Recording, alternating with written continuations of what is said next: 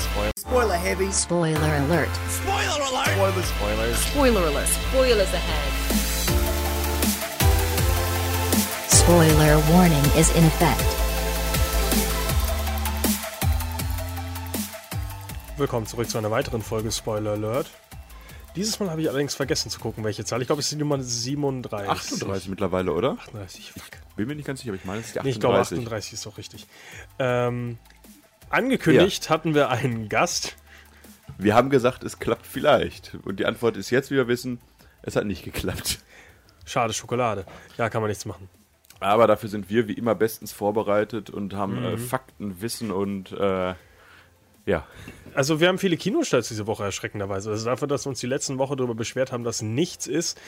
Aber dafür muss man auch dazu sagen, es gibt keinen richtig starken Kinostart diese Woche. Nachdem wir letzten Woche immer einen starken Blockbuster hatten, der alles andere verdrängt hat, haben wir jetzt mehr so solide Starts, die aber, glaube ich, ein bisschen äh, Vielfalt für den Kinobesucher geben, dass man auch sagen kann, der geht dahin, der geht dahin und ich gehe nirgendwo hin. Ich glaube, das ist halt eher so ein, war ich schon in Transformers, war ich schon in Flug der Karibik. Ah, aber ich will jetzt ins Kino gehen.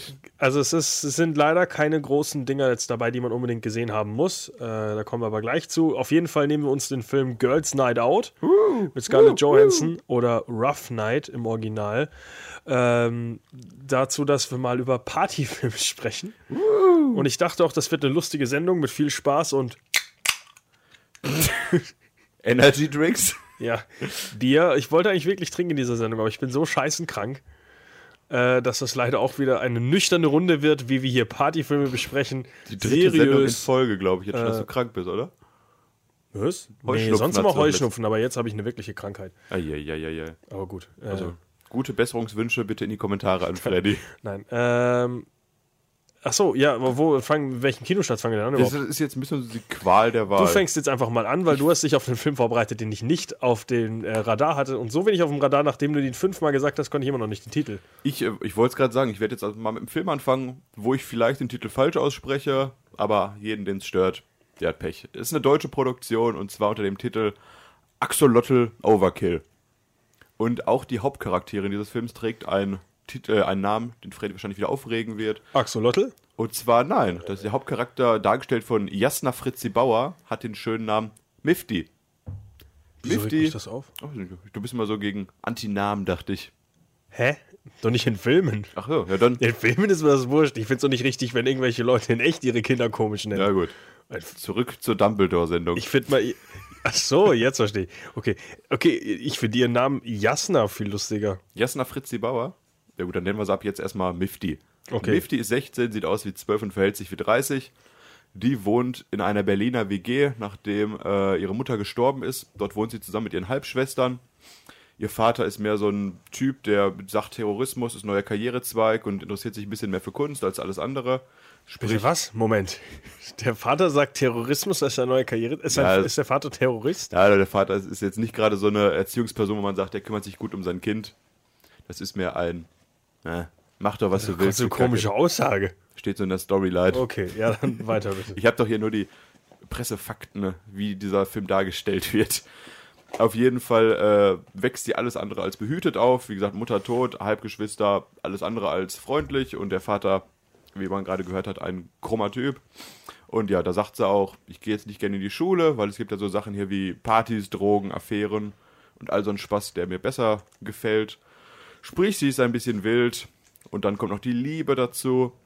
Und in all diesem Chaos muss sie halt irgendwie alleine erwachsen werden, während die erwachsenen Menschen eher genau das ist, sind, was sie nicht will. Ja, es ist ein deutscher crazy Coming-of-Age-Film, würde ich sagen, mit einem Mädchen im Vordergrund, die halt ein bisschen zu kämpfen hat, dabei aber trotzdem auch Spaß hat durch die Partys und Drogen und also, was man in Berlin halt macht in der Großstadt. Ja, gibt Kommen wir später auch noch zu. Gibt, Auch ein Partyfilm. gesagt, Drogen werden heute äh, häufiger angesprochen. Ist eine deutsche Produktion, könnte okay sein, wird wahrscheinlich eher für eine Zielgruppe sein, äh, Teenager-Mädchen, ein bisschen älter oder sowas. Wer den Trailer gesehen hat, So ein Film, den man aus Versehen mal in der. Sneak wahrscheinlich sieht. Genau, so ein Film, wenn man in die Sneak stolpert und sagt, ah, deutsche, deutsche Studios, was kann jetzt nur kommen, dann ist es vielleicht Axolotl Overkill. Dann wäre das aber schon sehr nah vom Kinostart, denn da jetzt noch läuft. Wenn ich es äh, richtig in Erinnerung habe, ist es auch, glaube ich, eine Bestseller-Verfilmung. Und wie wir letzte Woche gelernt haben, Bestseller sind Bücher, die veröffentlicht wurden. Richtig, die zwei Leute mindestens gelesen haben und ein Kritiker mag. Ja.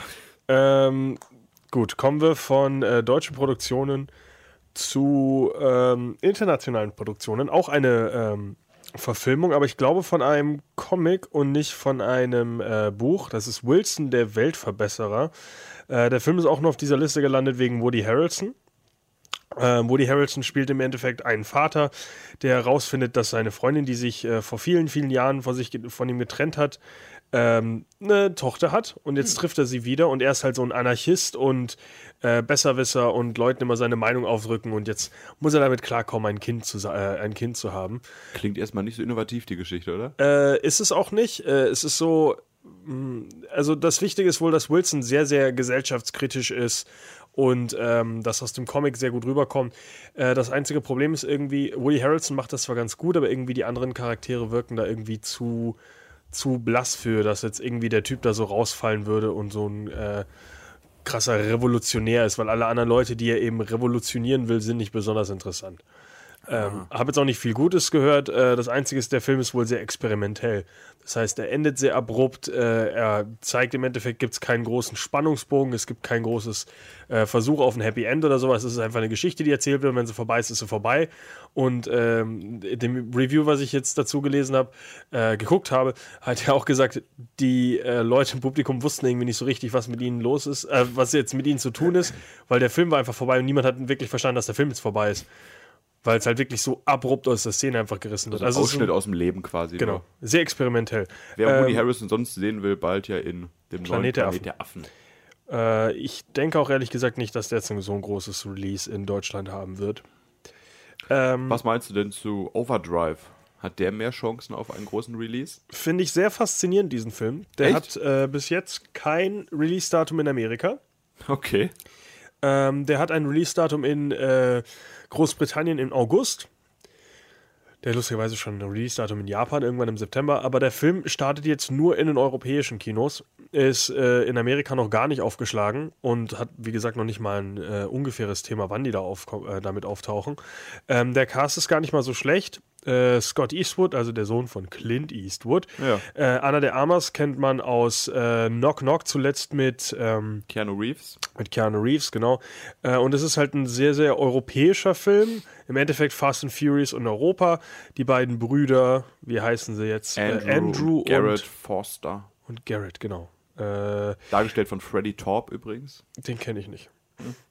Ähm, auf jeden Fall, die beiden ähm, klauen teure Autos und geraten dann aber an den falschen, weil sie das Auto von einem ganz Bösen klauen und dann müssen sie halt für den wieder einen Auftrag erfüllen, damit sie, der mit ja, sie nicht umbringt. Das ist auch keine besonders tolle Geschichte. Äh, die Stunts sind wohl äh, ganz okay. Es ist halt wirklich, lustigerweise hat Scott Eastwood ja jetzt auch in Fast and Furious 8 mitgespielt. Ähm, das heißt, der Okay. kennt vielleicht was von explodierenden Autos. Ähm, das, die größte Kritik an dem Film ist wohl einfach, dass die Romanze viel, viel, viel zu stark im Vordergrund steht, die, weil natürlich sich Scott Eastwood dann verliebt, Andrew, und äh, die Liebe dann vielleicht einen Strich durch die Rechnung macht, der kleinen Ganoven. Ja, das ist, sah jetzt im Trailer fand ich auch nicht so besonders aus. Bombastische Auto-Action, mein Gott. Ja. Ist wohl Fast and Furious überbrücken bis zum nächsten Teil quasi. Äh, ist aber wohl mehr äh, Autoorgie als Fast and Furious. Also während Fast and Furious ja, äh, Fast and Furious 8 im letzten Teil ja einfach 5 Millionen Autos äh, in, was weiß ich, New York, ich weiß nicht, wo die gedreht haben, auf jeden Fall übernommen äh, hat äh, Ja. Und dann die ganzen automatischen Autos durch die Gegend fahren, geht es halt wirklich hier um Luxuskarossen, also wirklich Multimillionen schwere Dinger. Ähm, wenn man Ah, auf okay. sowas steht, Oldtimer und sowas, dann kann man sich so einen Film wohl angucken, weil dann sagt man, boah, das Auto hätte ich auch gern. Und wenn sie jetzt noch die beiden Charaktere verlieben, dann ist der Film ja super. Ja, wird wahrscheinlich. Ekelhaft, das sind Brüder. Man muss auch ein bisschen offen sein. Nach Moonlight ist doch alles, alles erlaubt. Es sind außerdem übrigens noch Halbbrüder, glaube ich, wenn ich das richtig äh, Echt? mitbekommen habe. Ja, irgendwie, ich weiß, das ist anscheinend so ein Running Gag, der nicht so richtig funktioniert. In. Ja, anscheinend funktioniert der Film generell nicht ganz so gut. Finde ich wirklich komisch. Auf jeden Fall In Zeiten von Fast Ja. and Furious, wenn man den, glaube ich, richtig vermarktet, geht das doch durch die Decke, oder nicht? auf jeden oder nicht Fall durch die Decke, aber- Rein, aber Du machst Geld. du hast halt, glaube ich, kein Zugpferd. Wenn Scott Eastwood der Name ist, den du da schon äh, als Zugpferd hinschreiben musst, dann.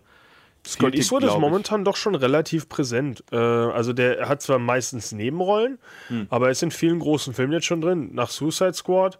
Oder war in Gran Torino drin? Als kleines Kind oder so? Ja. Ah, okay. Äh, Herz aus Stahl war er drin. Wie gesagt, Suicide Squad, Fast and Furious 8. Also der hat schon große Rollen. Er bleibt nur bis jetzt immer ziemlich im Hintergrund. Ich hätte das Gesicht gerade nicht mehr vor Augen, muss ich gestehen. Äh, Clint Eastwood mit äh, kurzen Haaren. Er sieht wirklich Okay. genauso aus wie sein Vater. Okay. Ich weiß ehrlich gesagt nicht, wer seine Mutter ist. Ich weiß auch nicht, ob der Mama überhaupt Eastwood wirklich so bestimmt. heißt. Ja, er heißt Scott Clinton Reeves. Ah. Dann dachte er sich, Moment, Eastwood? äh, will ich mich als Christopher Reeves Sohn verkaufen oder als Clint Eastwood? Äh, Keanu So. Reeves. Oh, touché. Ja, ja, Er hat ja die Äh, große knock, Qual der knock. Der, die große Verbindung. Äh, jetzt äh, springen können wir auch noch eine intelli äh, intelligente Verbindung zu dem anderen Kinostall machen, und zwar The Beguiled, die Verführten zu Deutsch. Ja, jetzt Das kommt's. ist quasi ein Remake, weil den, das ist also eine Ver- Buchverfilmung, aber die Buchverfilmung gab es schon vor einigen Jahren und zwar mit Clint Eastwood in der Hauptrolle. Ach, guck an. Tatsache, was? Das ist ja Faszinierend. Insiderwissen. Auf jeden Fall wurde sie jetzt umgesetzt von der guten Sophia Coppola, bekannt auch als äh, Tochter eines großen Regisseurs. Also ist ja hier Familien, Familienintrigen über allem. Apropos Intrigen, kommen wir mal zu dem Film. Und zwar spielt der Film in dem weltweit bekannten Jahr 1864. Weltweit bekannten, ja. Auf jeden Fall tobt dort der Bürgerkrieg. Und es gibt einen sicheren Zufluchtsort und das ist eine Mädchenschule. Und in diese Mädchenschule gerät auch ein verletzter Soldat hinein, der dort gesund gepflegt wird. Doch das geregelte Leben der Frauen, die dort leben, wird ein bisschen aus den Fugen gerissen, weil alle ein bisschen diesem Charme von dem netten Soldaten verfallen und fortan beginnt ein aufgeladenes Spiel mit unerwarteten Wendungen, Intrigen und viel, viel Erotik. Der berühmte klassische amerikanische Darsteller Colin Farrell, nimmt natürlich, der aus Irland kommt übrigens. Ja, so. Äh, Wusstest du es nicht? Einen Ja, klassischen irischen Akzent auch doch. wirklich. Aber anscheinend macht er das wohl ganz gut in dem Film. Ähm, er trifft äh, den Rest der Damen eben und wie ich es, glaube ich, dir schon mal versucht habe, äh, nach dem Trailer irgendwie zu, zu erklären, auch wenn das so bescheuert klingt, er verführt irgendwie alle Frauen und damit wenden die Frauen sich gegeneinander, aber dann auch irgendwann gegen ihn. Ja, das ist. Wer gehört denn zu den Frauen nochmal alles? Wir haben noch da Kirsten Dunst, oder? Also Nicole Kidman ist die äh, älteste, wichtigste in Nicole Kidman ist die, die nicht lächelt. Durch ihre Botoxfresse. Ich habe letztes Mal wieder aktuelle Bilder gesehen. Ich dachte irgendwie ist auf einen Film bezogen. Nein, ist, ich habe letztens wieder Bilder gesehen von ihr. Es ist leider echt schrecklich, was die gute Frau. Ist ja schön, dass ihr Comeback geschafft hat, aber wie die optisch aussieht, ist vielleicht etwas zu viel des Guten gewesen beim Arzt.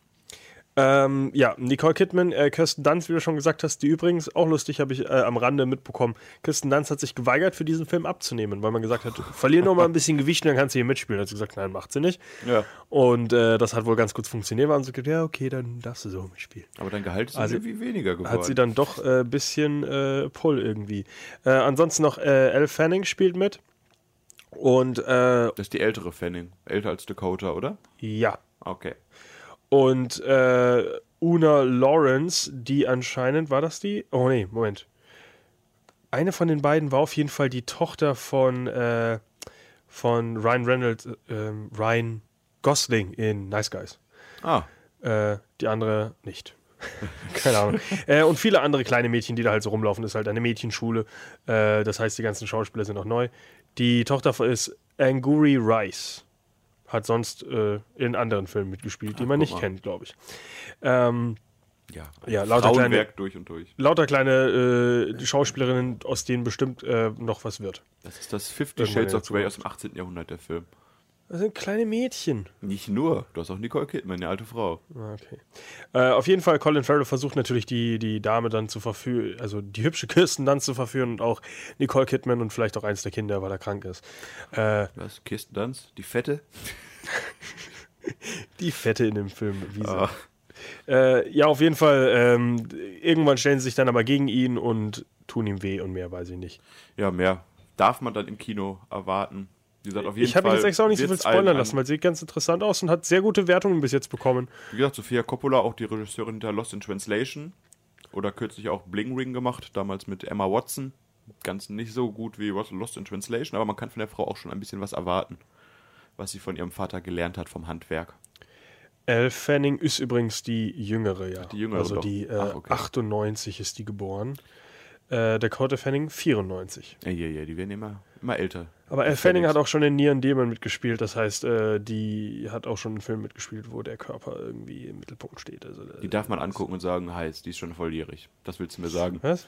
Die ist also schon volljährig. Also, nein, ich meine, das ist nicht der erste Film, wo jetzt äh, vielleicht ein bisschen mit der Sexualität gespielt wird. Und Ah, sie okay. ist keine hier zwölf mehr wie Isabelle Monet. Es ist kein im Transformers, was man hier guckt. Transformers-Film, nee. Also äh, Sophia Coppola hat, äh, zieht die alle nicht äh, züchtig an. Das ist einfach, die, äh, das hat man damals getragen. Vielleicht wird es ja diesen, die- diesen Busen zu sehen geben. Also ist- nicht heiß äh, machen, Der Film ist wohl sehr brutal, auch. Ähm, ist auch ein bisschen mehr so, ja, Horror natürlich auch. Ähm, wird aber trotzdem immer so ein bisschen abseits von der Kamera auch. Also es wird wohl nicht alles gezeigt und viel passiert auch im Kopf, aber ist schon ein bisschen hart der Film bestimmt. Oh ja, Colin Farrell. Wird Ist auf jeden Fall sein. hart in diesem Film, ja. Und damit kommen wir uns zu unserem Hauptkinostart. Auch heiß wird's hier, denn äh, wir haben Scarlett Johansson als wilde Partymaus, nenne ich sie mal, die mit äh, vier ehemaligen College-Freundinnen richtig schön einen drauf machen will. Und dann geht irgendwie alles schief.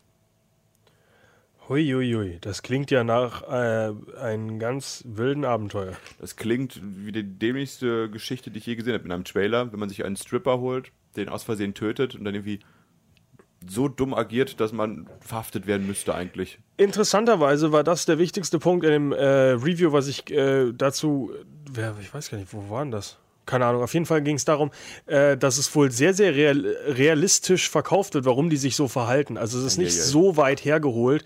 Man versucht das schon irgendwie so zu verkaufen, dass die schon das Richtige machen. Äh, aus dem Trailer würde ich äh, so Der Trailer viel, sah es genau anders aus, muss ich sagen. äh, aus dem Trailer kann man schon mal so viel verraten, dass ähm, es im Endeffekt auch viel damit zu tun hat, dass extrem viele Drogen in diesem äh, in der Wohnung drin sind. Das heißt, wenn die Polizei kommt, werden da noch mehr Fragen gestellt als nur, warum dieser Stripper tot ist. Ähm, falls du diese Geschichte unglaublich dumm findest, die du jemals gesehen hast in einem Film und bla bla bla, hast du Very Bad Things mal gesehen? Ich glaube. Oder von, von, von gehört? Ähm, mit Cameron Diaz und Christian Slater. Ach so, doch ja, gehört ja. geht es im Endeffekt darum, dass, ähm, ich weiß gar nicht, gibt es einen Grund, warum die sich treffen in Rough Night? Heiratet Äh, irgendeine? Stimmt, ja, ja, ich glaube, eine. Bachelorette Party, ja, ja, klar. Ist die Dicke nicht, die heiratet? Das weiß ich jetzt ehrlich gesagt gar nicht. Nee, nee, doch, äh, Scarlett Johansson heiratet. Sicher? Es steht auf dem Poster Bride to Be drauf. Also, Okay. Außer sie hat äh, das falsche Ding an. Aber ich meine, andere hat das Brautkleid an, dachte ich, im Trailer und nicht sie. Also, wie gesagt, auf dem Filmposter steht Ja, drauf, dass sie ja heiratet. sein. Äh, Würde ich jetzt daraus interpretieren. Ist auch scheißegal. Auf jeden Fall geht es in einem anderen Film darum, dass eben Christian Slater und Cameron Diaz heiraten und beide haben auch eine Bachelorparty. Und auf beiden Stellen geht einiges falsch und Christian Slaters Kollege bringt die Stripperin in Vegas um, die sie da haben. Ah, Und äh, Very Bad Things, glaube ich, geht aber eine ganz äh, ein bisschen brutalere Richtung als jetzt Rough Night. Rough Night ist wie auch ist der deutsche Titel von dem Film nochmal? von Very Bad Things. Ich glaube, den kenne ich. Ich glaube, der heißt Very Bad Things im Deutschen.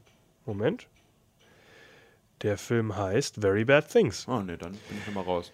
Ähm, der Film ist, also den habe ich auf jeden Fall gesehen, der ist interessant. Äh, ist halt auch sehr, sehr brutal ähm, und sehr, sehr schwarz. Ist auch ab 18, glaube ich, bis heute sogar noch. Äh, denke nicht, dass die, die das Rating da verändert haben, weil die natürlich die Stripperin dann auch zerlegen müssen und äh, das wird blutig. Also wahrscheinlich die männliche Variante von Girls Night Out. Genau, äh, aus dem Jahre 1998. Schön. Wo solche, also äh, den Film quasi gibt's schon. Wenn man jetzt nicht ins Kino gehen will, kann man sich Very Bad Things ausleihen. Ja. Sieht man, äh, wie Christian Slater nochmal eine, irgendwann eine Hollywood-Karriere hatte. Oh, Ja, ist ja so. ja, gut. Wer jetzt Lust auf Scarlett Johansson hat, nach Ghost in the Shell schon wieder. Oder auf äh, Kate McKinnon, Zoe Kravitz, Gillian Bell oder Ilana Glazer. Ihr hört, das sind Top-Namen hier. Dann ab ins Kino und feuchtfröhlich einen Abend mit euren besten Freundinnen verbringen. Also ich habe äh, relativ, ähm, also nicht, also durchwachsen. Also es ist nicht negativ wirklich die Kritik zu dem Film. Also es gibt schon positive Stimmen zu dem Film. Also er ist wohl nicht der letzte Scheiß, es ist halt einfach das, was draufsteht. Wenn man das Right akzeptiert, to be. also ja, dann Wahrscheinlich aber, schon ganz ja, witzig. wie auch die Verführten, geht das mehr in die Richtung Frauenfilm vielleicht. Leider ja. Interessant, weißt du, wer äh, Very Bad Things äh, der Regisseur ist? Peter Burke. Ach, guck mal. der jetzt die ganzen Mark Wahlberg-Filme macht und Collateral und Battleship und sowas. Der hat Battleship gemacht? Oder? Oh nee, der Producer. Deepwater Horizon hat der gemacht. Genau, ja, die ganzen Mark Wahlberg-Filme Ja. zuletzt halt, der jetzt äh, auf Mark Wahlberg steht, genau Mark Wahlberg klickt unseren Mark Wahlberg Talk an. Scheiß für Mark Wahlberg. Oder hatten wir jetzt gerade Johansson Talk schon, ja, ne? Ja, klar. Ja. Ähm, Dann lieber mal weg von der Girls Night Out und da kann jetzt man auch draufklicken, ja. einen schönen Männerabend beginnen mit tollen Partyfilmen. Wieso müssen da Frauen weg sein? Keine Ahnung. Ja, Frauen dürfen also- auch weiterhin zuhören. Wir haben uns auf jeden Fall diesen Film ähm, äh, ja mal vorgenommen und dachten uns, was macht diese Woche so besonders? Äh, Scott Eastwood hat nicht eine besondere lange Karriere, Clint Eastwood hat eine zu lange Karriere, Scarlett Johansson hatten wir schon. hatten wir schon. Also warum einfach mal nicht über richtige Partyfilme sprechen? Ähm, und der äh, Sommer bietet es doch an. genau. Wir haben schönes Wetter, abends kann man einen drauf machen, ein, zwei Bierchen trinken und Was eigentlich mein Plan für heute war. Schade eigentlich. Ähm, das Wetter ist aber super, auf jeden Fall. Äh, was ist denn das Erste, was dir bei so einem Partyfilm eigentlich einfällt? Weil ich finde, da gibt es eigentlich nur einen in der heutigen Generation, der sofort. Was halt direkt mir in den Kopf gekommen ist, auch ist Project X. Ja. Weil das halt der Partyfilm schlechthin ist, einfach weil der Film nur eine Party ist. Ich habe den Film bisher halb gesehen. Ich habe damals nach der Hälfte, glaube ich, ausgemacht, weil mir irgendwann an dem Abend das doch einfach alles zu dumm und stumpf war. Hast du den Film nüchtern geguckt? Ja, war liegt's das das daran. Problem. Äh, weil ich habe den Film auch gesehen und ja, dieser Film ist unfassbar bescheuert. Ähm, aber der Film ist auch sehr erbarmungslos. Also ich dachte auch nicht, dass der die Themen anspricht, die er ansprechen will. Im Endeffekt ist es ja Superbad meets Found Footage. Genau. Und Found zwar- Footage mal abseits des Horrors genutzt. Genau. Äh, drei. Das war so auch in der Zeit äh, von. Ähm, ah, wie heißt der Sk- äh, Josh Trank-Film? Äh, Chronicle, genau. Chronicle. Ohne S. Chronicle. Wozu seid ihr fähig? Ge Warum hast du denn die Untertitel noch parat? Was muss ich ja können, ne? Egal, auf jeden Fall. Äh, Chronicle war ja auch. Wozu bist du fähig? Entschuldigung. Found. Ich bin zu nichts fähig. ähm, äh, Chronicle war ja auch so Found Footage, aber mehr ein Super Superhelden-Genre. Ähm, das halt jetzt so Found Footage im Party-Ding, äh, Comedy-mäßig. Ähm, wird zum Ende des Films auch immer komischer. Warum Found Footage? Warum dieses eine Kind nicht auch Spaß auf dieser Party hat und warum das alles filmen muss, ist ein bisschen seltsam. Aber gut, das ist halt Found Footage, muss man immer so ein bisschen akzeptieren, was da gerade passiert, dass das so gefilmt wird. Also man sollte sich aber nicht so drauf verlassen. Es wird manchmal sehr gut gefilmt, der Ton ist immer hervorragend, Genau. aber Sehr komisch. das Ähm, passt ja ganz gut zum Stil des Films auch. die Geschichte ist ja sehr simpel.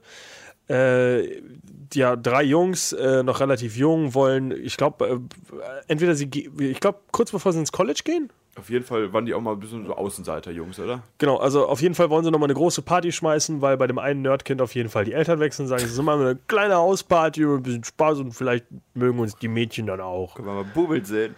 Und ähm, das Ganze eskaliert aber dann extrem schnell, nachdem einer von den drei Jungs jedem Bescheid sagt und auch den kränksten Drunk, äh, äh, hier äh, Drogendealern und Junkies und äh, Bikern irgendwie, dass sie doch alle auf dieser schönen Party vorbeikommen. Am Ende eskaliert das Ganze auf ganze eine brennt. extreme Weise.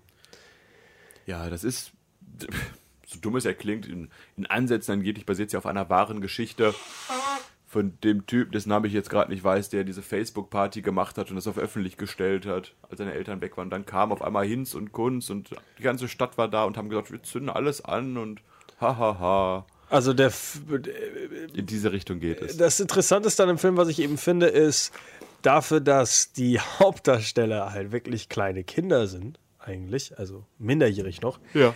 ähm, werden die nicht nur beim Saufen sehr extrem gezeigt, sondern der Film nimmt auch das Thema Drogen ein bisschen auf die Schippe und äh, impliziert im Endeffekt, dass du doch einen gar nicht so schlechten Abend hast, wenn du als Minderjähriger mal eine Ecstasy-Pille schmeißt äh, und währenddessen dann betrunken bist, weil die Frauen finde ich auf jeden Fall attraktiv. Und Ach, guck, so weit hab ich den nicht geguckt.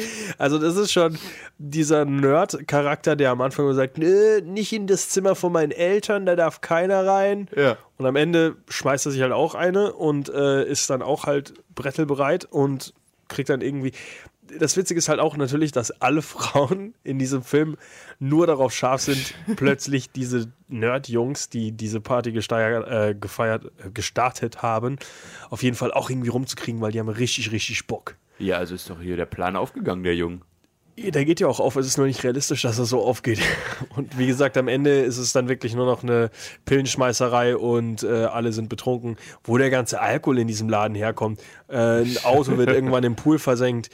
Die seltsamste Stelle, wo, wo ich wirklich sagen muss, ist, ähm, als dann die Polizei kommt Ja. und ich glaube, es sind zu dem Zeitpunkt wahrscheinlich 1000, 1500 Leute auf dieser Hausparty.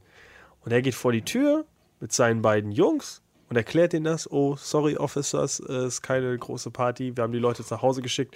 Und im Garten hinten stehen halt 1000 bis 1500 Leute, alle ruhig, keiner sagt was. Alle zwar besoffen wie Hölle, aber die wissen, die Polizei ist da. Wir müssen uns benehmen, wenn wir Nerds weiter feiern wollen. unter Kontrolle, die Party. Ähm, und der Nachbar, der sich halt vor beschwert hat, ist anscheinend nicht, äh, also nicht vertrauenswürdig genug, dass wenn der sagt, da sind tausend Leute in einem anderen Gebäude, dass die Polizei nicht sagt, "Hör, da gucke ich mal kurz rein. Ah, diese drei Jugendlichen sagen mir das. Das sind Nerds, die sagen immer die Wahrheit. So Also es läuft das. wirklich komisch. Und äh, die Pillen haben sie auch geklaut von, äh, sind ja übrigens nicht, äh, kommen ja nicht von irgendwo, die haben sie geklaut von irgendeinem so einem Drogenjunkie und der ist der Typ, der dann am Ende, äh, Drogendealer und Ja. Junkie, äh, der dann am Ende kommt und äh, das Haus und die ganze Straße anzündet, weil warum auch nicht, äh, wo, womit rächt man sich an kleinen Teenagern, die einem Drogen klauen, mit einem Flammenwerfer? Zündet halt das ganze Viertel an und sagt, sterbt, sterbt, sterbt. Das Witzigste an dem Film ist wirklich, äh, Spoiler Alert, das Ende. Weil am Ende wirklich, das Haus ist ja komplett zerlegt und das Auto, wie gesagt, ist im Pool und alles ist durch. Und die Eltern finden das aber irgendwie gar nicht so schlimm, weil jetzt hat er Freunde. und ich muss sagen, alles gut, mein Sohn. Die paar Millionen sind die Investition in deine eventuelle Freundschaft mit Leuten, die dich nur deswegen mögen, weil du unser Haus kaputt gemacht hast. Das ist es uns wert. Weiter so. Und jetzt räum den Flammenwerfer da weg. Und Das die Pillen.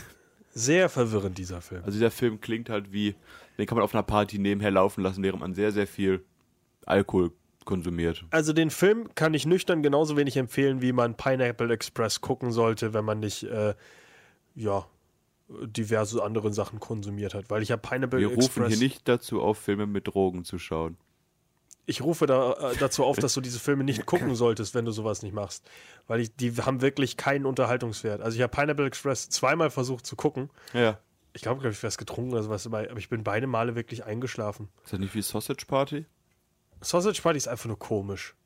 Da kannst du, glaube also w- wenn du da hei- äh, reingehst, äh, hast du bestimmt deinen Spaß und bist äh, aber trotzdem genauso Filmen dann? Bei vielen Filmen, ja, ja, aber Pineapple Express und sowas und Project X sind Filme, glaube ich, wirklich, die sind ja dafür gebaut, dass du sie äh, unter einem Einfluss von diversen Substanzen äh, genießt. Weil ich glaube, anderweitig sind diese Filme äh, nicht wirklich zu empfehlen. Ja. Damit haben wir, glaube ich, den größten Partyfilm schlechthin abgehakt. Was jetzt kommt, sind Filme, wo es um eine Party geht, wo eine Party Ursache der Story ist, wo die man auf Partys gucken kann, so ein bisschen. Einfach Filme, die Spaß machen, ein bisschen College-Filme. Eine bunte Mischung haben wir vorbereitet. Der Evergreens der Partywelt. Und willst du einmal einen vorschlagen? Du hast ja gerade schon mal einen angesprochen, was auch für mich eigentlich immer noch der, der Film schlechthin ist, was das Genre angeht. Äh, Superbad.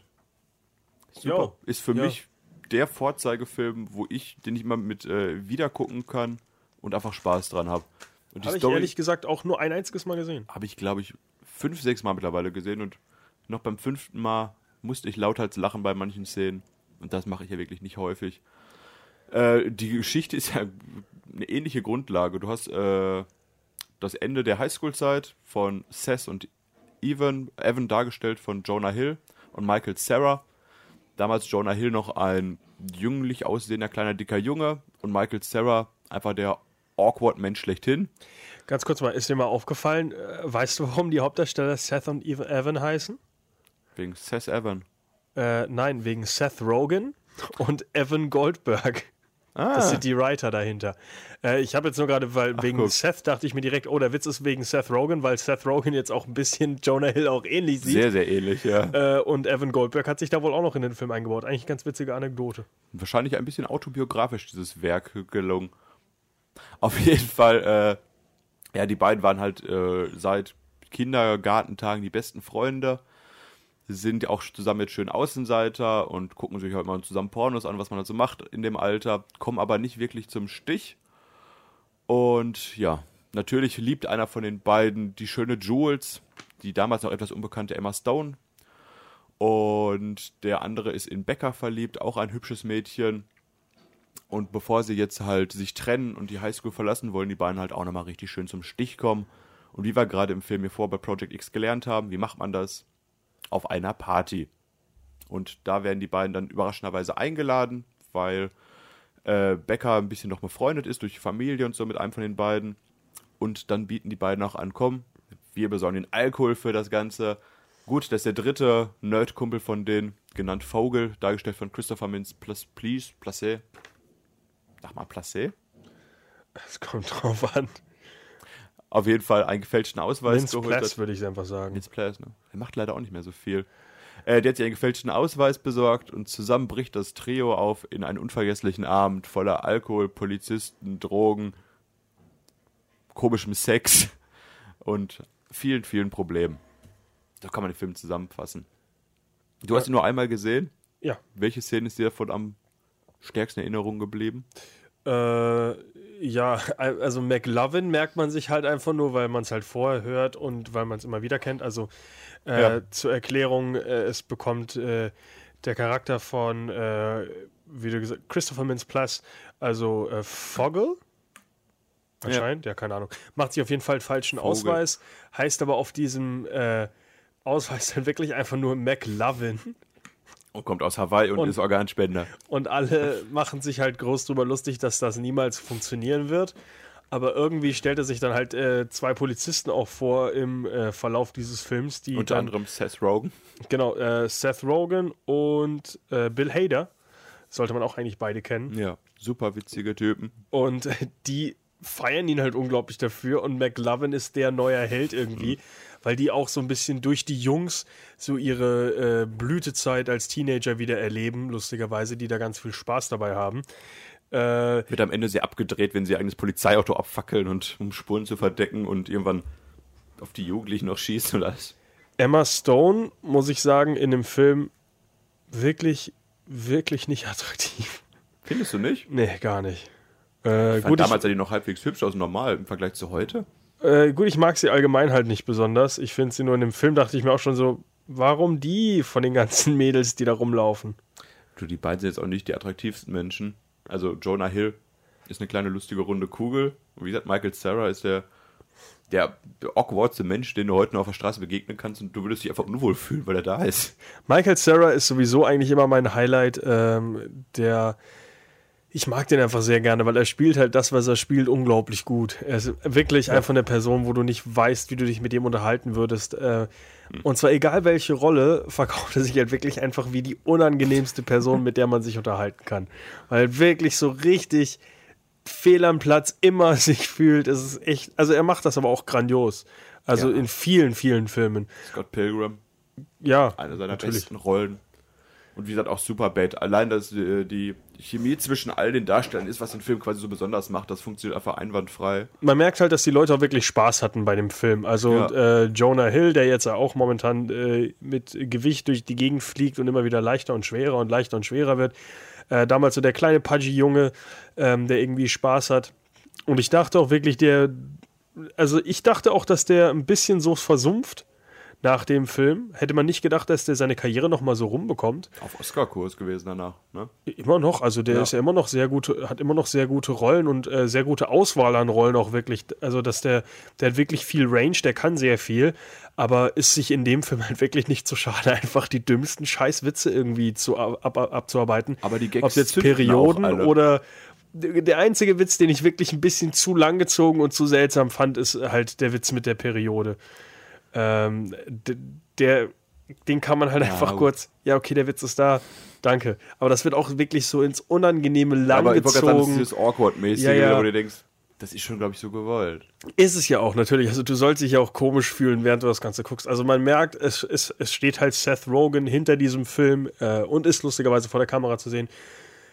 Ist ein Film, den man auf jeden Fall gesehen haben muss. Ich habe ihn auch sehr spät erst gesehen, weil ich immer dachte, äh, äh, ja, flacher Humor, äh, Teenager-Filme nicht so mein Ding.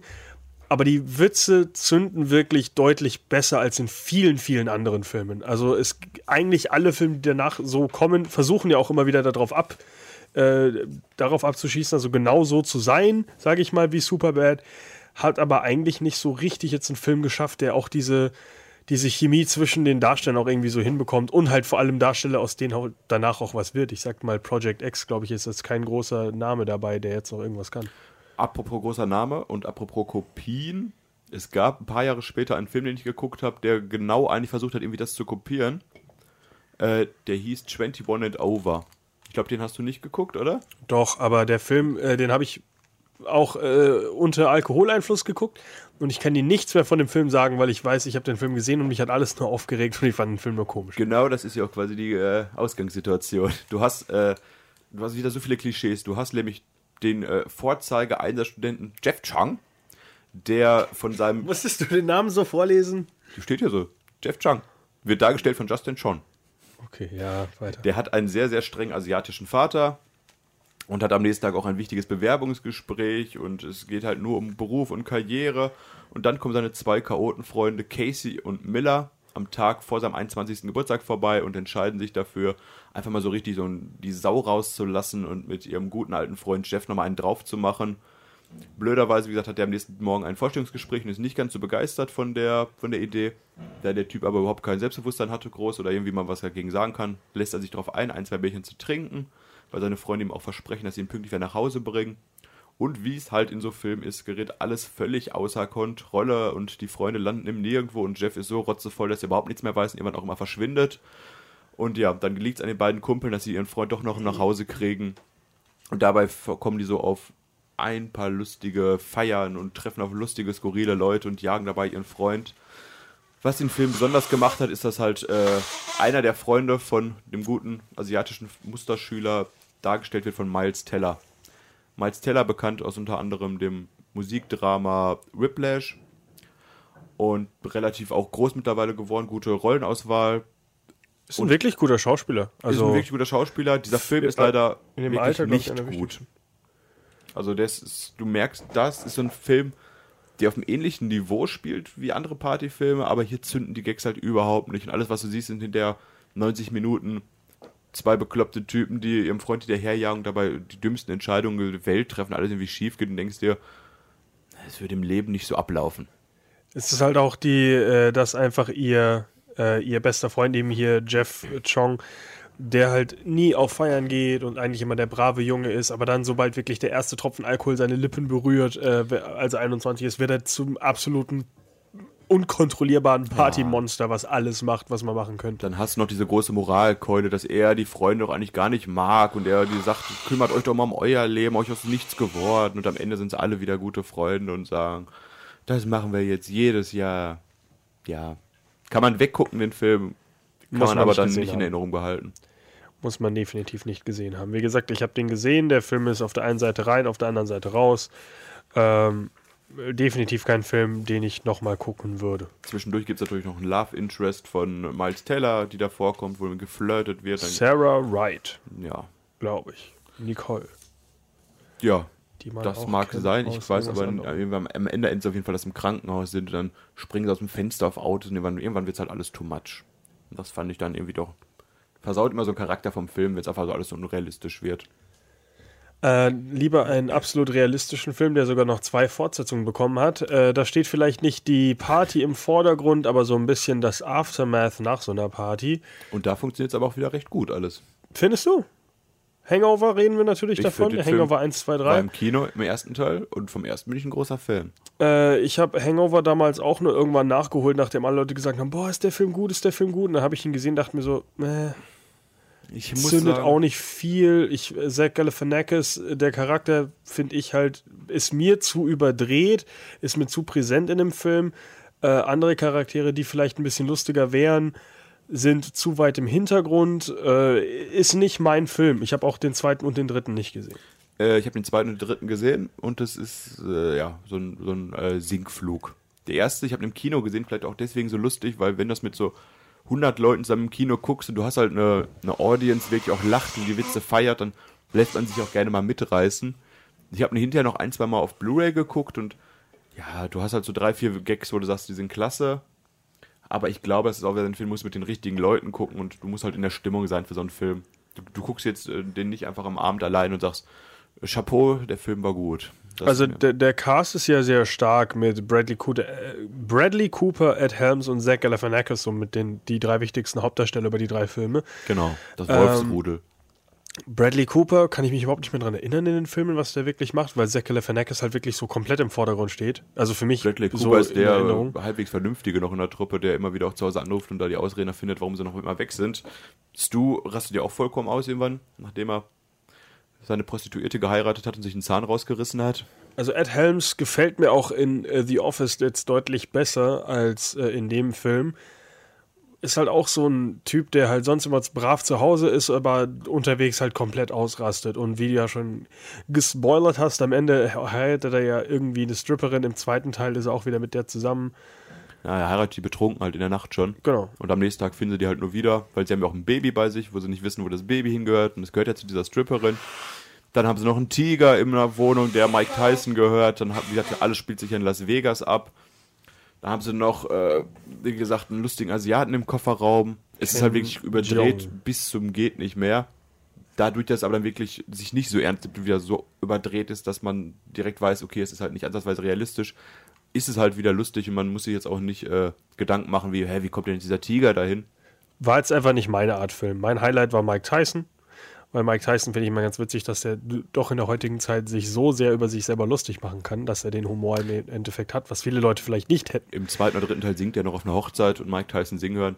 Da ist sehr viel Selbstironie dabei, kann man offen sagen. Also ist in vielen, also in den Filmen, in denen er auftritt, mag ich Mike Tyson einfach sehr gerne, weil er weiß halt, wer er ist, er weiß, was seine Vergangenheit ist und das äh, nimmt er mit. Humor und das ist ganz gesund. Ja, und wie gesagt, am Ende des Films gibt es dann noch die schöne Collage von lustigen Videos, was in dieser Nacht passiert ist. In allen drei Filmen dann wahrscheinlich, oder? Ich glaube, in allen dreien war es ja, aber das ist halt beim ersten Mal ist halt noch so ein, so ein Überraschungsmoment, dass du dir denkst, krass, was die für Bilder zeigen, auch mit, ja gut, hinterher kommen noch Skimails und alles in anderen Teilen und du siehst halt nackte Nutten und Leute sich einen Zahn rausreißen und wie sie den Tiger klauen und du werden so ein paar Fragen beantwortet auf lustige Weise. Im zweiten Film rechnest du dann schon mit dem dritten, sagst du, okay, jetzt kommt das und fertig. Ähm, äh, das Ding ist halt auch diese, dieser Aufbau. Im ersten Teil stellst du halt diese Idee vor, dass äh, eben jemand verschwunden ist, eben der wirkliche Bachelor-Typ, der auch am Ende des Films erst wieder auftaucht, äh, Doug. Äh, Im zweiten Teil passiert im Endeffekt das gleiche nochmal, aber, eins zu eins fast, ja. aber diesmal halt nicht in äh, Las Vegas, sondern in Bangkok. Bangkok? Bangkok? Bangkok. Ja, Bangkok. Ich wusste jetzt nie, was man da genau äh, Bangkok. äh, betont in dem Wort. Äh, in Part 3 habe ich jetzt gerade kurz die Summary gelesen, verstehe ich überhaupt nicht. Hast du da noch präsent, worum es in, der- in dem Film geht? Ist das der dritte Teil, wo der Asiate die anheuert, dass sie die Villa da ausrauben? Ja, aber warum? Was hat das denn mit Hangover zu tun? Ich weiß gerade nicht mehr die Grundstory vom dritten, habe ich auch nur einmal gesehen. Also hier steht, äh, dass äh, einer von denen gekidnappt wird und äh, Mr. Chow äh, aus dem Gefängnis äh, abhaut und die halt zwingt wahrscheinlich irgendwas zu machen. Mhm. Mir geht nicht so richtig in den Kopf, was das jetzt noch mit Hangover zu tun hat. Also irgendwie eine, Ja, eine der Party dritte so. war, der war richtig abgespaced dreht. Den habe ich auch nebenher geguckt bei zwei, drei Bierchen, zu viel vielleicht dann auch. Das ist doch ein richtiger Film, wo man auch mal einfach weggucken kann und ja, wie gesagt, Teil 1 ist super, weil er halt so mal was anderes ist. Teil 2 ist wie eine 1 zu 1 Kopie vom ersten Teil, weshalb er schon nicht mehr so gut ist. Der dritte Teil ist einfach dann nicht mehr sehenswert, kann man auch schon Präsent. sagen. Äh, Der ge- musste die Trilogie vervollständigen quasi. Ja. Wie gesagt, meiner ist es nicht unbedingt. Äh, ich mag Zach Galifianakis eigentlich eher in so Rollen wie in Between Two Ferns, wo er einfach so einen extrem seriösen, also es ist jetzt kein Film, das ist eine Interviewreihe, falls man das nicht kennt, kann man auf jeden Ach Fall ja, mal klar. googeln. Ähm, sehr wichtig mit, also sehr viel geile Interviews mit äh, Brad Pitt, Barack Obama, was der für Leute reinbekommen hat. Und er halt wirklich so ein unangenehmer Interviewer ist, wo er Barack Obama nicht erkennt oder Brad Pitt auch nicht und nicht versteht, was er für Filme macht, warum er denn nicht schon länger damit aufgehört hat. Also er, das ist wirklich sehr, sehr, oder Justin Bieber zum Beispiel auch. Also wirklich, wirklich verdammt gut spielt er das. Dieses gezwungene, übertriebene, lustige gefällt mir bei Zach Galifianakis allgemein nicht so. Ich habe zum Beispiel auch den, den Film da mit, äh, mit Robert Downey Jr., den er gemacht hat. Äh, wie heißt der wieder? Äh, Due Date, Stichtag. Ja, ja, Habe ich auch nicht geguckt.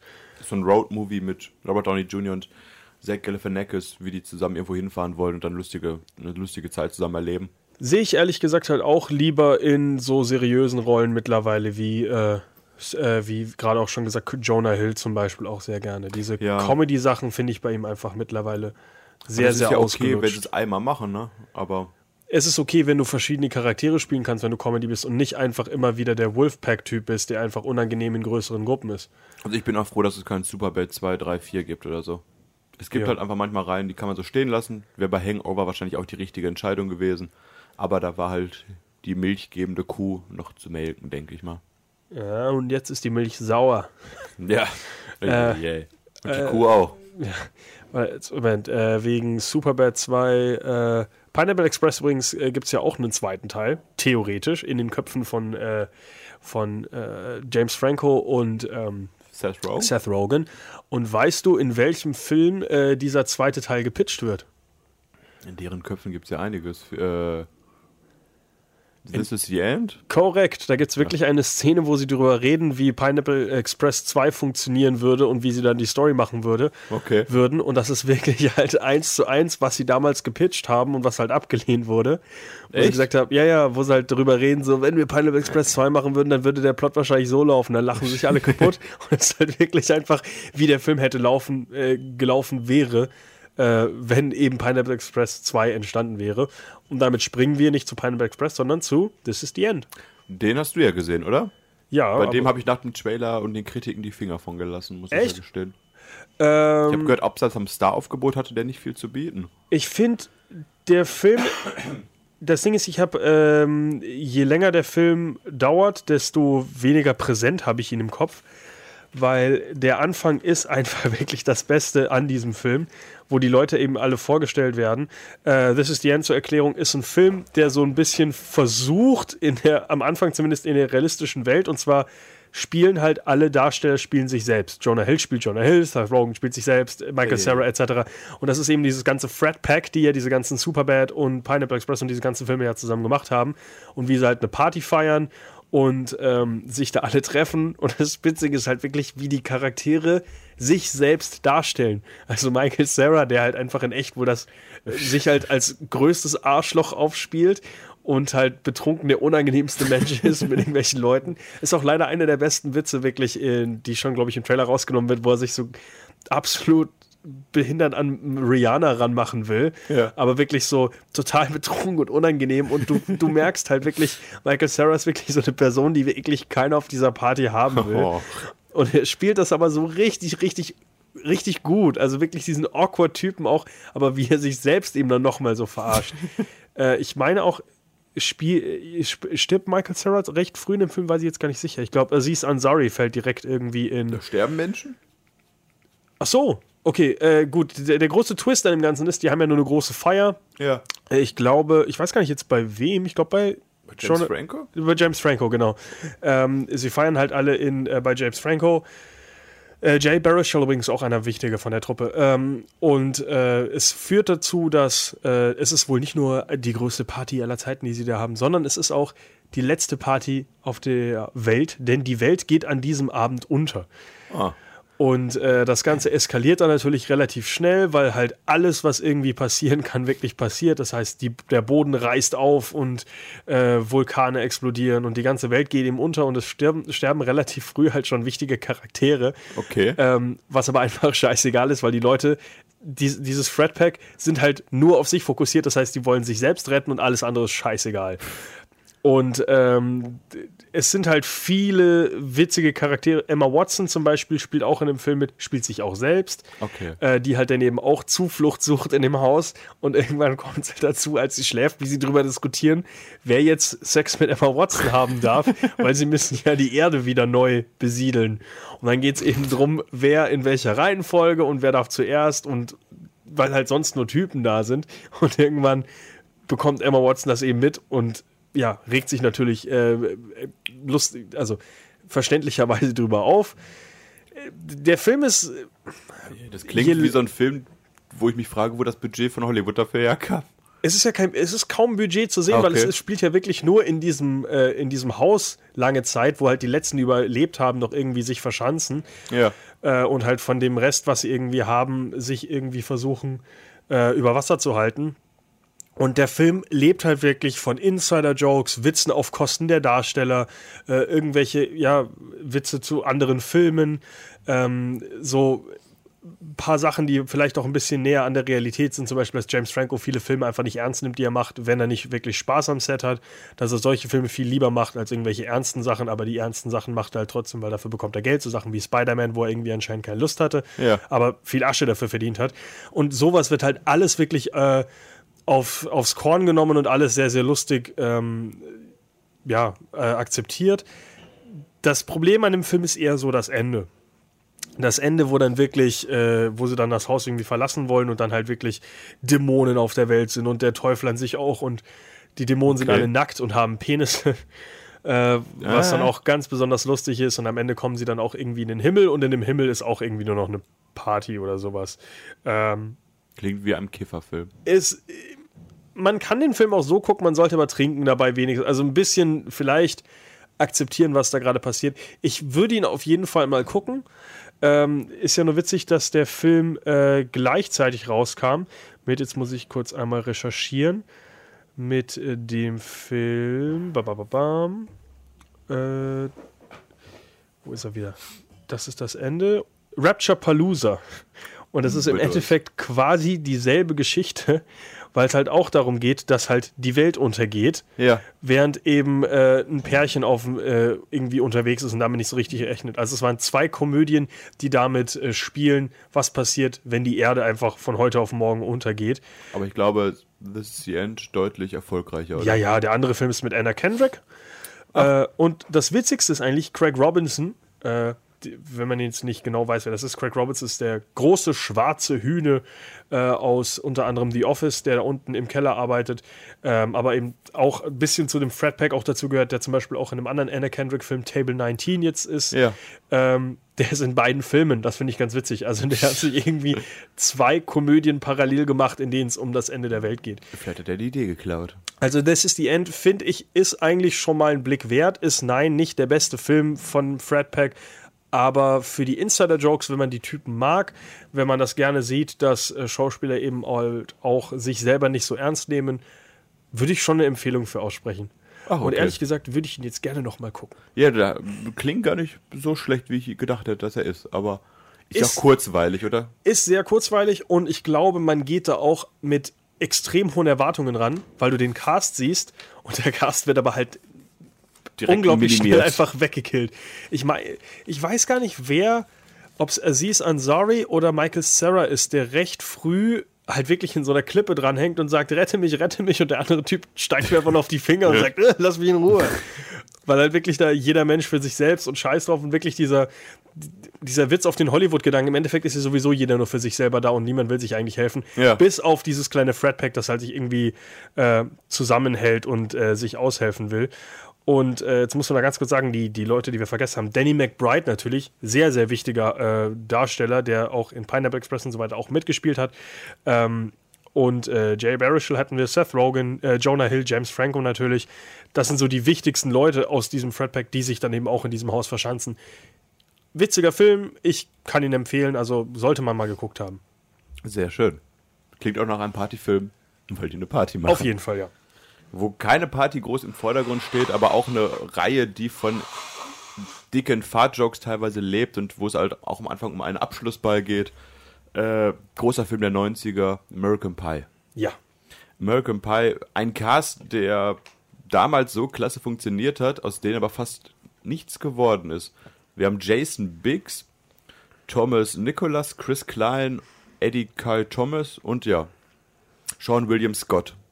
Wen man davon kennt heutzutage, ist, glaube ich, noch Sean William Scott vielleicht und Jason Biggs hat in den 90ern auch so ein bisschen als awkward Außenseiter ein paar Erfolge, hat unter anderem noch Loser gedreht. Also ich würde sagen, die erfolgreichsten Personen aus, diesen, aus diesem Film sind Alison Hannigan, einfach nur wegen How I Met Your Mother, weil die Genau. damit äh, auf jeden Fall noch präsent ist. Tara Reid durch die große Sharknado-Reihe, Tara Reid kennt man halt, auch weil sie damals sehr hübsch war. Genau.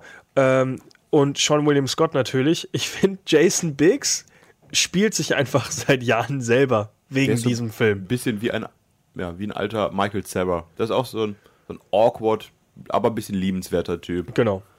Ja, die Story des Films ist wie bei diesen F- generell dem Genre sehr, sehr einfach zusammenzufassen. Du hast halt eine Gruppe von Freunden. In diesem Fall sind die einfach alle noch Jungfrauen und die denken sich, jetzt ist die Highschool vorbei. Jetzt wollen wir aber nochmal richtig es knattern lassen. Was machen sie? Jeder, also sie setzen sich ein Ultimatum und sagen, bis zum Abschlussball der Schule haben wir auf jeden Fall Sex. Und für jeden gestaltet sich quasi jetzt dieses Vorhaben ein bisschen anders.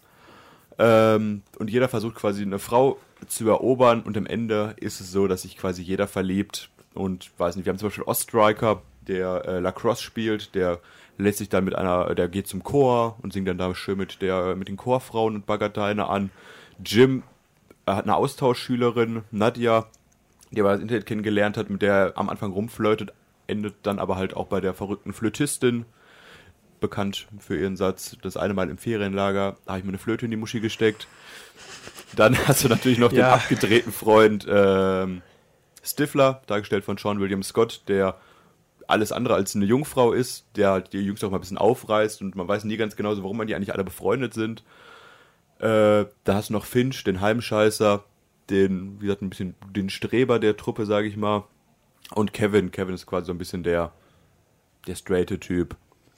Wie gesagt, mega witzig auch damals, ist ein klassischer 90er-Film. Die Darsteller, weiß nicht, heutzutage wunderst du dich, warum da diese 40-jährigen Männer eigentlich alle noch auf der Highschool sind. Hat damals aber keinen groß gestört. Äh, von den Frauen haben wir schon gesagt, sind eigentlich nur zwei relativ wichtig zu erwähnen, die heute noch ein bisschen bekannter sind. Hat auch etliche Fortsetzungen nach sich gezogen, die Reihe.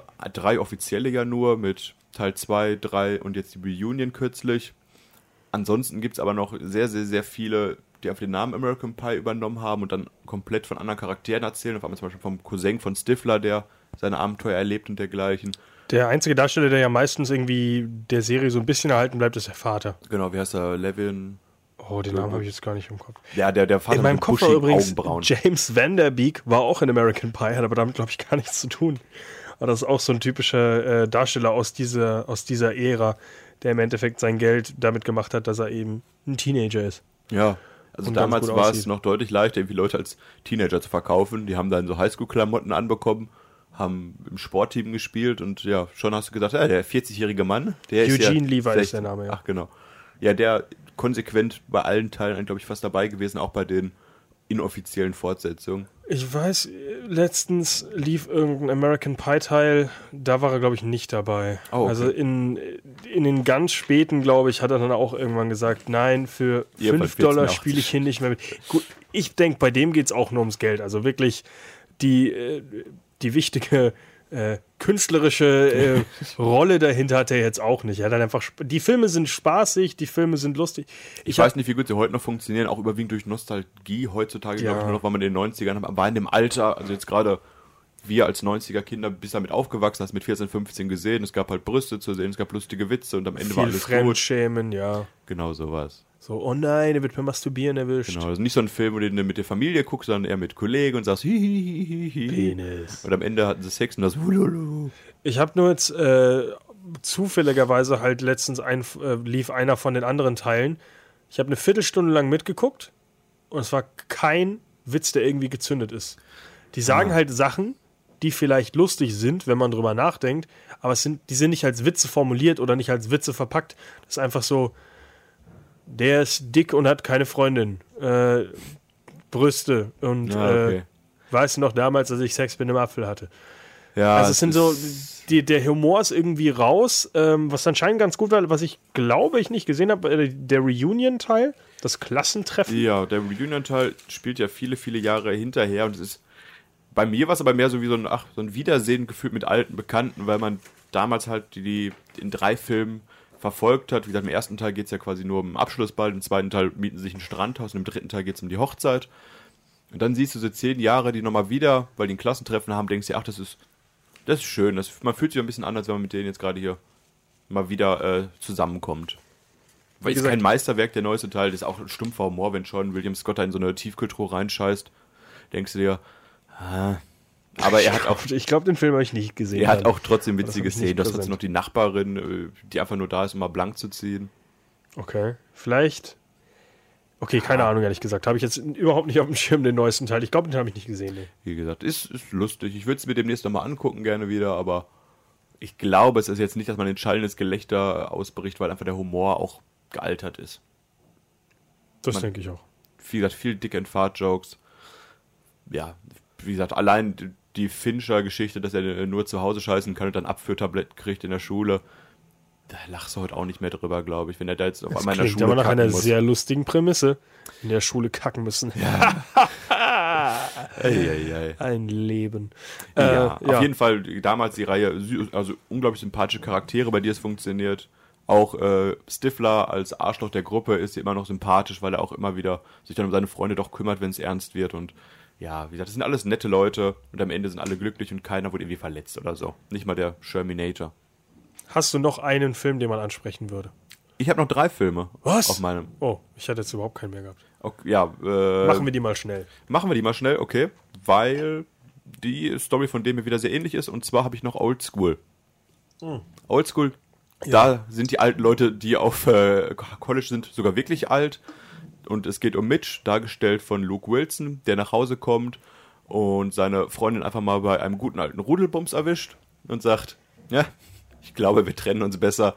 Und schon ist die Ehe von ihm auch vorbei. Er braucht also ein neues Haus. Und wo findet er ein neues Haus? Natürlich auf dem Campusgelände der Uni in der Nähe.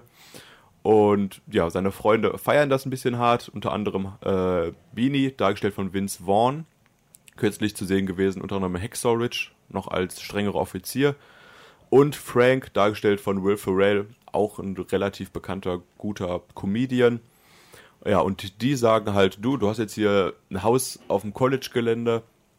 Ich finde, wir sollten doch mal mehr Partys hier veranstalten. Und wie es halt so ist, alte drei, alte Freunde, alte Leute, die nochmal richtig einen drauf machen und ja, Frank Vince the Tank Vaughn- nennt er sich, oder? Genau, Frank the Tank, der für einen äh, guten Nacktlauf um 12 Uhr nachts immer geeignet ist, auch gerade frisch verheiratet und von seiner Frau häufiger eingesammelt wird beim Nacktlaufen, wo er leider keine großen Anhänger findet, sondern immer nackt einfach durch die Straßen läuft. Vince Vaughn, Vaughn ein bisschen äh, eingefahren in seiner Ehe mit seiner Frau, ein bisschen gelangweilt, macht sich auch ein bisschen an die jüngeren Mädchen ran. Auch Luke Wilson kommt da ein bisschen näher mit einer Highschool, äh, also mit einem jüngeren Mädchen, trifft aber dann noch die wahre Liebe hinterher. Und dann gibt es noch Jeremy Piven als bösen College-Direktor, der einfach nur diese drei Leute von seinem Grundstück weghaben will.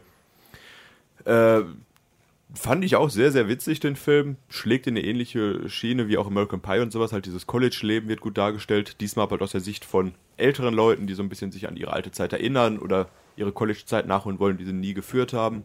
Gibt viele, viele, viele Partys. Unter anderem einen Gastauftritt von, ach, ich weiß gar nicht mehr, welche, irgendwelche, irgendwelche Künstler treten auch bei denen im Garten Schon, auf. oder? Ja, muss ich jetzt mal gerade gucken. Ähm, also die Partys, die die veranstalten, da kann man schon neidisch werden. Gesundheit. Auch Merci. Ganz lustig dadurch mal, dass Vince Vaughn ein sehr erfolgreiches Elektrogeschäft führt. Haben die auch das Geld für solche ausschweifenden Partys.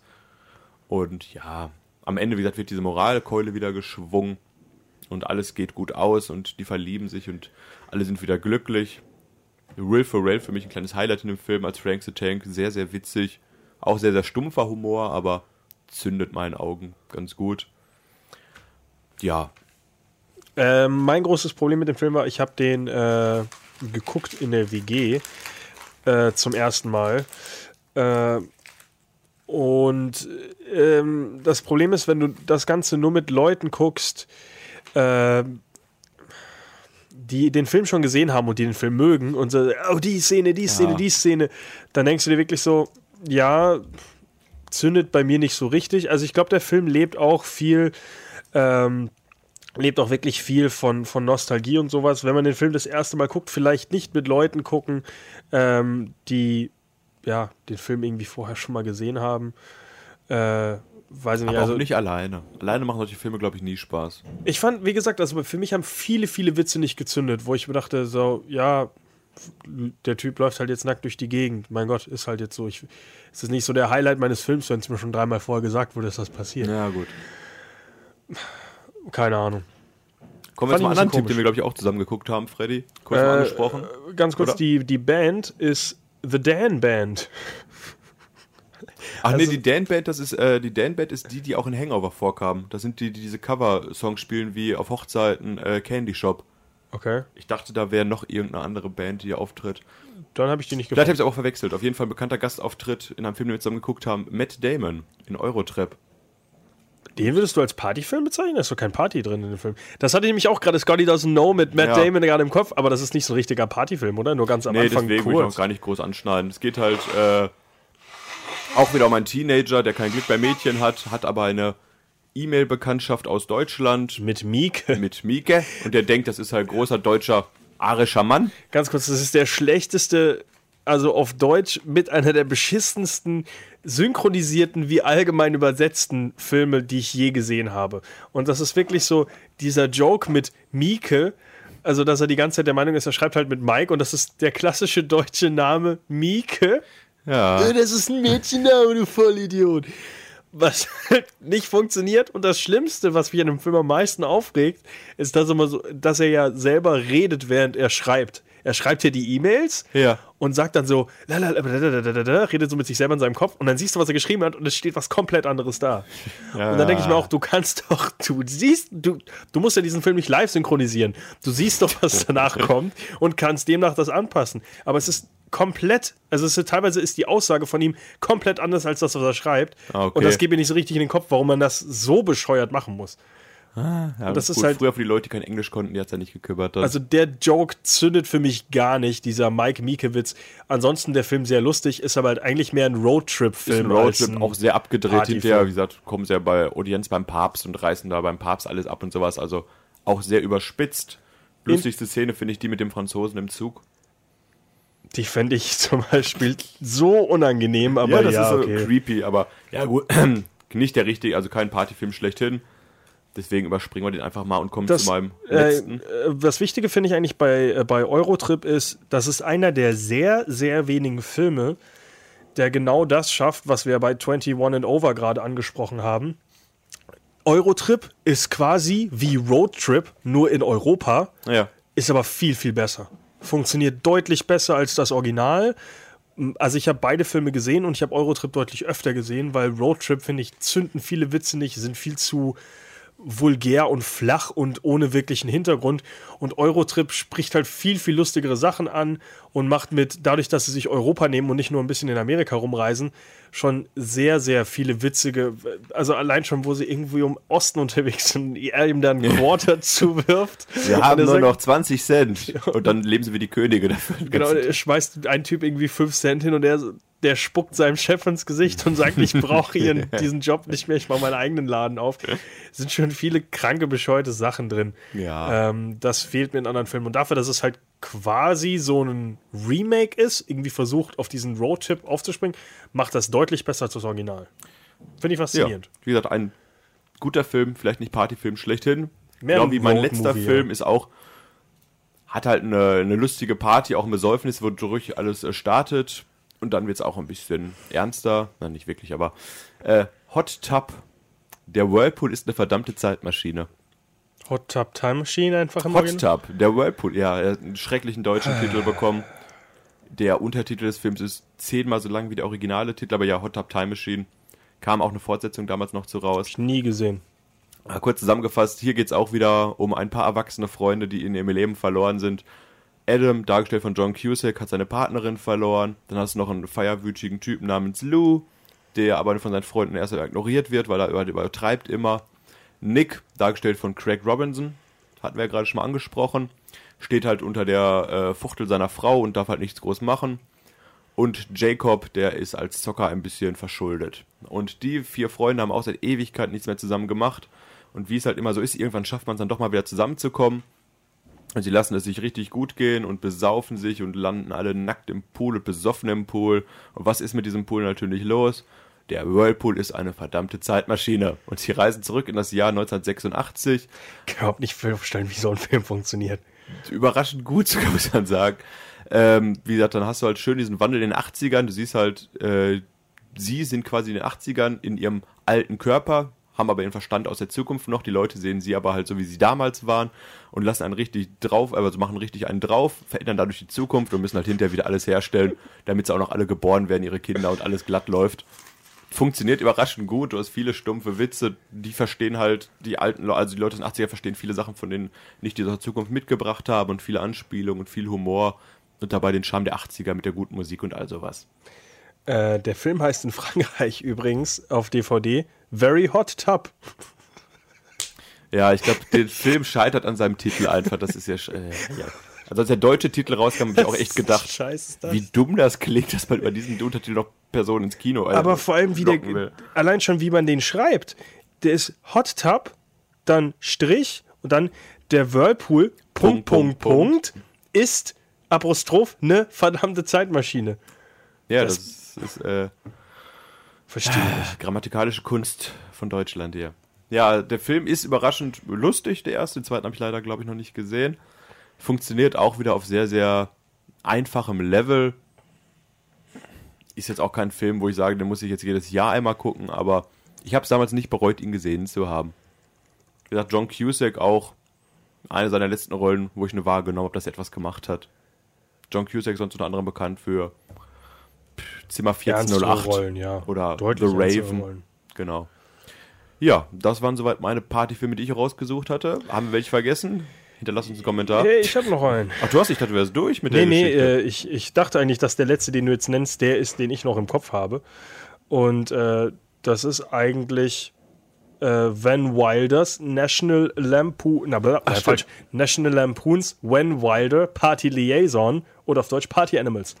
Deutsche Name hier mal deutlich einfacher. Ja, ähm, den finde ich sogar wirklich gut. Habe ich gerade nicht auf dem Schirm. Habe ich gesehen, aber könnte ich dir nicht ansatzweise mehr sagen, außer dass ein Hund mit dicken Klöten im Whirlpool sitzt. Richtig. Äh, der Film ist einer der ersten Filme, wo Ryan Reynolds schon in die Hauptrolle springen darf. Lustigerweise auch mit Tara Reid, der Film. Und zwar Ryan Reynolds studiert seit Eon, also seit ewigen Semestern schon auf äh, dem College und hat da seinen Spaß und kennt alle Leute. Ähm, macht quasi den Kaufmann in seiner Witz. Insiderwitz. auf, äh, auf jeden Fall ähm, sagt sein Vater irgendwann: Hey, du Junge, wenn du jetzt nicht dein äh, Studium fertig machst, dann drehe ich dir den Geldhahn ab. Du hast irgendwie noch für, ich glaube, für ein Semester hast du noch und dann machst du deinen Scheiß da fertig und dann kriegst du nie wieder Geld. Und er ist halt auch nicht mehr der Jüngste. Und dann sagt er sich, was? Wie kann das sein, dass mein Vater mich dazu zwingt, die Schule abzuschließen? Und dann gründet er zusammen mit seinem äh, guten Freund Taj Mahal Badalandabed, Ja, ja, bekannt. der heißt wirklich so. Äh, Cal Penn kennt man eigentlich wirklich den Darsteller aus der Harold und Kumar zum Beispiel auch. Ja, oder Ähm, American Pie. Eine Party-Organisationsfirma, wie heißt sowas? Party. Eventplaner? Ja, Event, ja, Eventveranstaltung. Ja, aber so im kleinen Sinne. Ja. Also macht das im Endeffekt für irgendwelche Freunde. Und ähm, versucht halt da irgendwie mit den Leuten so ein bisschen in Kontakt zu bleiben. Macht das Einzige, wo er wirklich, äh, was er wirklich kann und halt wirklich, das ist Partys planen und auf Partys feiern. Der Film ist sehr locker, der Film ist sehr bescheuert. Wie du schon gesagt hast, es gibt einen Film, äh, es gibt einen Teil, wo ein Hund Sex hat, während er äh, Bilder anguckt und äh, die Flüssigkeit von diesem Hund Sperma. benutzt, ja, benutzt wird, um irgendwelche Bagels oder sowas zu Jo, füllen. mit Hundesperma. Ja, Die essen und die dann Leute, dann essen die natürlich und, und oh, das schmeckt so lecker und oh, das ist auch sehr lang gezogen und sehr. Das wird Ich dieser hab's jetzt- awkward Moment, wo du Ja. hör doch auf. Ja, ich habe verstanden, dass die gerade Hundesperma essen. Du musst es mir nicht noch erklären, wie sie das in ihrem Gesicht rumreiben und Ja. keine Ahnung was. Ja, das machen sie sogar wirklich. Das von wegen, oh, probier mal. Ja, ja, ja. Äh, Also mein lustigerweise das erste, was ich von dem Film gehört habe, ist, als mein Vater da aus Versehen ins Kino gegangen ist. gesagt, was ist das denn? Sowas läuft im Kino, das ist ja widerlich. Und dann habe ich den irgendwann mal nachgedacht und dachte mir, ja, okay, Witze zünden jetzt unbedingt nicht alle, aber mein Gott, auf dem Niveau denkst du jetzt auch nicht groß drüber nach. So, äh, ist das jetzt wirklich in Ordnung, dass dieser Hund hier in diese in dieses Gebäck reingenudelt hat? mein Gott. Ähm, äh, kurzweiliger Spaß, aber kann man auf jeden Fall mal gucken. Ist jetzt auch nicht unbedingt, dass die Party im Vordergrund steht, aber dadurch, dass das Party-Planning halt die ganze Zeit drin ist, kann man den mal schon als Partyfilm nennen, würde ich sagen. Ähnlich auf dem Niveau auch ganz kurz nur den Namen genannt, Shitty High School GmbH. GmbH. Auch so ein typischer deutscher Titel. Ja. Geht es halt auch darum, dass die Leute, junge Leute eine Highschool selber gründen. Und da wird auch ab und an mal gefeiert. Aber ich glaube, mein. Der Film heißt vor allem lustigerweise, der heißt Accepted im Original, oder? Ja, aber Shit ist ja ganz lustig. Die Abkürzung steht ja für. Also der heißt ja S.H. und das Ja, ist ja, ja eine ja. Abkürzung für die Uni da oder sowas bei denen. Aber trotzdem, mein, mein äh, Favorite von den genannten Filmen wie gesagt, der erste Film Superbad würde ich immer wieder gucken und empfehlen. Ich versuche gerade rauszufinden, wofür Shit steht. Äh, ich würde jetzt einfach nur, äh, weil ich denke, den Film haben die wenigsten Leute gesehen, vielleicht von den ganzen genannten, äh, South Harmon Institute of Technology. Ach ja, genau. Shit. Das ist das äh, College, was sie erfinden. ja, Im Endeffekt. ganz clever, Alter, ne? Opala. Ähm, den Film, den ich empfehlen würde, weil ich glaube, den haben von den genannten Leuten noch die wenigsten gesehen, ist This is the End. Weil es halt ein bisschen mehr nach, ein bisschen abseits ist, weil eine Party am Anfang wirklich im Vordergrund steht und äh, weil die Darsteller drin halt einfach lustig sind. Ja, okay. Ich denke, Project X hat jeder gesehen, Superbad hat wahrscheinlich jeder gesehen. Äh, ist, wenn nicht, sind, ist Superbad auf jeden Fall ein Blick wert. Project X muss man meiner Meinung nach auch nicht gesehen haben. Äh, American Pie bestimmt. Äh, aber da muss man auch gucken, ob man Da man so richtig in Generationen gehört. Genau, wenn man die bis jetzt immer noch nicht gesehen hat, äh, glaub, kann ist das sein, dass er schon stark gealtert ist. Bindung Ja. zu finden, ja, ja. Gut, dann hoffen wir, dass wir euch einen kleinen Denkanstoß für eure nächste Party geben können. Genau, holt euch einen Hund äh, und Bagel und dann schmiert euch allen im Gesicht. Äh. Ansonsten, ja. Guckt die Pfui, der Filme, Deibel. da könnt ihr viel über Partys lernen. Äh, weißt du denn schon, worum es in der nächsten Sendung Nee, geht? ich Markus? wollte gerade fragen. Und ob wir einen Gast haben wir wahrscheinlich nicht, denke ich mal, aber Das weiß ich noch nicht. Aber der wichtigste äh, Kinostart der kommenden Woche ist eigentlich Ich unverbesser ich einfach unverbesserlich 3. ja. Äh, wie heißt Aber- der nochmal im Original? Despicable äh, Me. Despicable Me, ja. Äh, Despicable Me 3. Was eigentlich mal dazu anfordern könnte, dass man äh, einen kurzen Talk über die Illumination Studios macht. Haben die denn genug Auswahl da? Die haben nicht besonders viele Filme gemacht, aber das reicht, dass man einmal einen kurzen Talk drüber ausfüllen kann. Also nächste Mal Animationsfilme eines äh, der großen Studios, die nicht Pixar oder Disney heißen, aber relativ neu und relativ krass am Durchstarten. Also auch wenn Fame geschaffen haben mit also den Minions. auch wenn viele Leute das nicht mögen, du bist jetzt auch kein großer Fan der Reihe, ich finde jetzt die Minions auch ein bisschen zu krass überfranchised, also die Idee war mal ganz gut, was sie daraus gemacht haben, äh, ist okay, ähm, aber es ist wirklich so eine der präsentesten neben Pixar, ne- also neben Disney, Pixar und sowas, die, St- die Studios, die du hast, also meiner. Meinung nach auch, ja, aber meiner Meinung nach jetzt schon stärker als DreamWorks. Aktuell würde ich Kennen sagen. auf, jeden, Fall mehr ja. Leute, würde ich sagen. Nächstes Mal dann also die Minions und warum die Raving Raving Rabbits lustiger den Fame hätten verdient. Das hast du, glaube ich, schon mal gesagt. sage ich immer wieder und werde ich nächste Woche nochmal äh, ausführlich erläutern. Okay, dann bis zum nächsten Mal, äh, eine wunderschöne Woche. Auf Wiedersehen.